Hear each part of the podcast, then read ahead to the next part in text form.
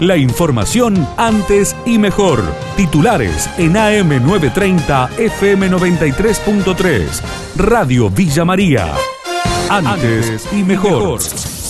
Un detenido por drogas en Villa María, el fiscal Walter Gesino brindó los detalles en nuestra emisora. En horas de la mañana, personal de investigaciones de la departamental San Martín se aprestaba a realizar un allanamiento ordenado por la Fiscalía de Instrucción de Villa María eh, en un domicilio, una cortada formosa.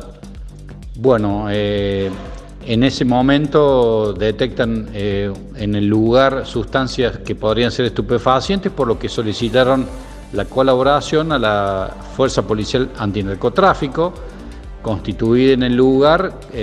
concretamente se logra el secuestro de una balanza digital sustancias eh, pulverolenta color blanca que sería compatible con la cocaína y dinero en efectivo, razón por la cual, comunicado a la Fiscalía el, procedimiento, se ordenó la, la, detención del sujeto titular del domicilio, un masculino de 33 años de edad.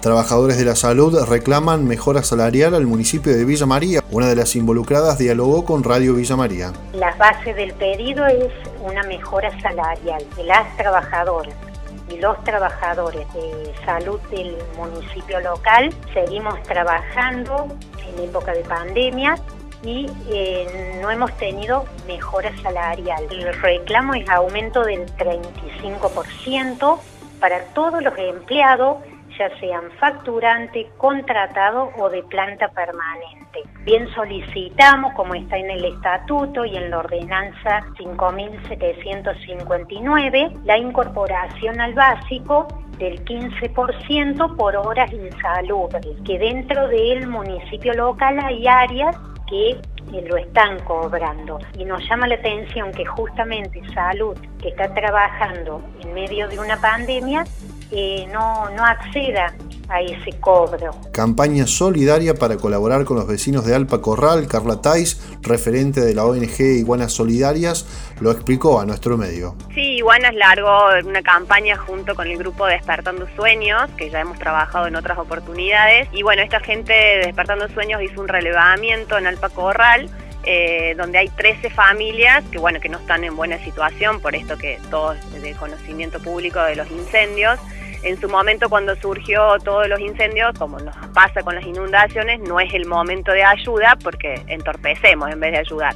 Entonces ahora que las aguas han calmado un poco, por supuesto que se empiezan a ver las necesidades, lo cual estamos pidiendo alimentos no perecederos y agua, ¿sí? porque no están teniendo agua para tomar.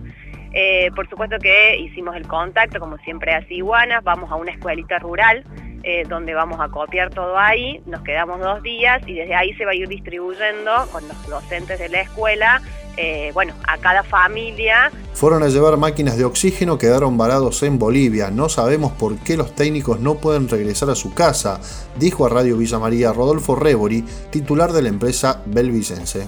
Viajamos al exterior, al vecino país de Bolivia, instalamos una planta generadora de oxígeno ya hace 15 días. Las plantas todas se fabrican aquí en Belleville. Al querer regresar al país por una cuestión de que no sabemos todavía por qué, no nos dejan ingresar.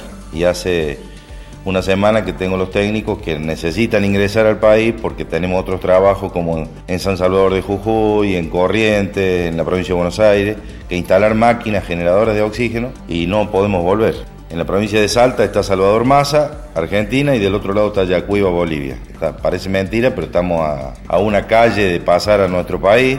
Tenemos todos los papeles en regla, hisopados negativos, y por una cuestión de papelería que no sabemos todavía por qué, hace una semana que no podemos, los técnicos no pueden regresar a su casa. La información de Villa María y la región, AM930, FM93.3. Radio Villa María. Antes y mejor.